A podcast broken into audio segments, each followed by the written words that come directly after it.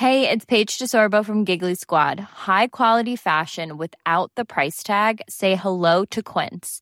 I'm snagging high-end essentials like cozy cashmere sweaters, sleek leather jackets, fine jewelry, and so much more. With Quince being 50 to 80% less than similar brands. And they partner with factories that prioritize safe, ethical, and responsible manufacturing. I love that. Luxury quality within reach. Go to quince.com slash style to get free shipping and 365-day returns on your next order. quince.com slash style.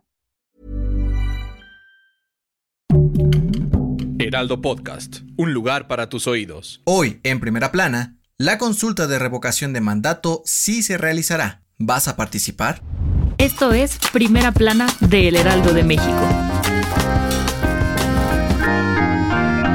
Este martes, el Instituto Nacional Electoral, INE, anunció que alcanzaron las firmas necesarias para llevar a cabo la consulta de revocación de mandato de Andrés Manuel López Obrador, la cual se realizará tentativamente el próximo 10 de abril y se le preguntará a los ciudadanos si AMLO debe continuar o no como presidente de México. Cabe recordar que para que fuera aprobada la consulta, el INE debía recaudar firmas de por lo menos el 3% de los ciudadanos inscritos en el padrón electoral, es decir, poco más de 2.700.000 personas. En total, sumaron 2.854.634 firmas válidas, más del 100% que exigía la ley para realizarla. Ante esto, el titular del Registro Federal de Electores del INE, René Miranda, aseguró que el próximo 4 de febrero harán el anuncio oficial de la consulta. Ahora que ya es un hecho que la consulta se realizará, para que el proceso sea válido, deberá contar con la participación de, por lo menos, el 40% de la lista nominal, el cual corresponde a alrededor de 37 millones de mexicanos. Si AMLO pierde la consulta, dejará de ser presidente un día después del conteo de los votos, pero si gana, seguirá con su mandato hasta el 2024.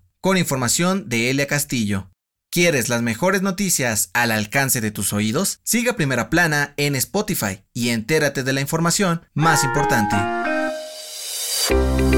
Durante la conferencia mañanera de este martes, el subsecretario de Salud, Hugo López Gatel, anunció que el gobierno federal será el encargado de distribuir y aplicar los tratamientos contra COVID-19 que ya fueron aprobados para su uso de emergencia en México. Los dos medicamentos antivirales que aprobó Cofepris son Paxlovid, elaborado por Pfizer, y Molnupiravir, de Merck los cuales no sustituyen las vacunas contra COVID, pero reducen hasta 90% las hospitalizaciones y muertes en personas de riesgo si son administradas en los primeros cinco días de la enfermedad. López Gatel dio a conocer que la Secretaría de Salud ya está negociando con los laboratorios para comprar los medicamentos, pero no reveló la cantidad que adquirirán. Estos tratamientos solo serán aplicados a aquellas personas que sean candidatas a recibirlo, pues tienen indicaciones muy específicas, como no tomarla en caso de embarazo, padecer alergias o tener una enfermedad preexistente grave. El funcionario aseguró que, además de administrarlo en centros de salud públicos, los distribuirán a hospitales privados para que puedan ayudar a más personas. Con información de Francisco Nieto.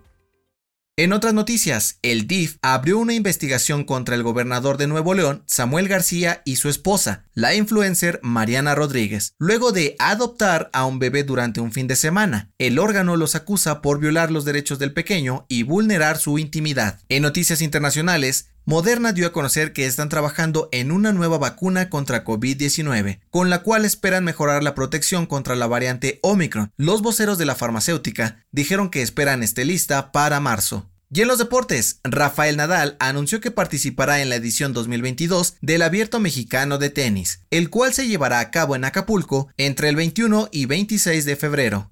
El dato que cambiará tu día.